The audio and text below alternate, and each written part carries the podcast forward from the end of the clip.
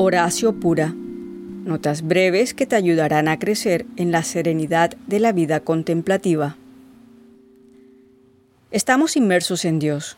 No hay espacio en ninguna parte que no esté en la presencia de Dios.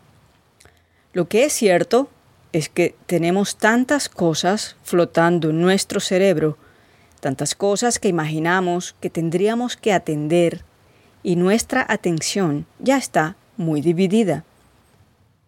Somos hábiles en la multitarea, tanto que podríamos darle un buen uso a esta habilidad. El secreto es adorar a Dios en espíritu y en verdad. Dios nos está prestando la máxima atención siempre, tanto a nuestros corazones como a nuestras actividades. Ahora, tenemos abundante evidencia histórica de que los primeros cristianos hicieron una práctica firme de orar en la madrugada.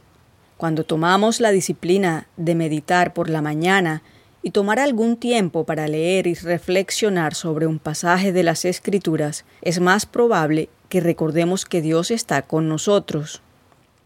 Es tan asombrosamente simple dirigir nuestra atención a la realidad de esta presencia. Piensa en cómo somos capaces de ser conscientes de la presencia de los demás o de la ausencia de alguien a quien amamos. ¿Cómo hacemos para cultivar esta disciplina? Meditamos fielmente cada mañana y alguna otra hora del día, aunque tenga que ser dos veces por la mañana.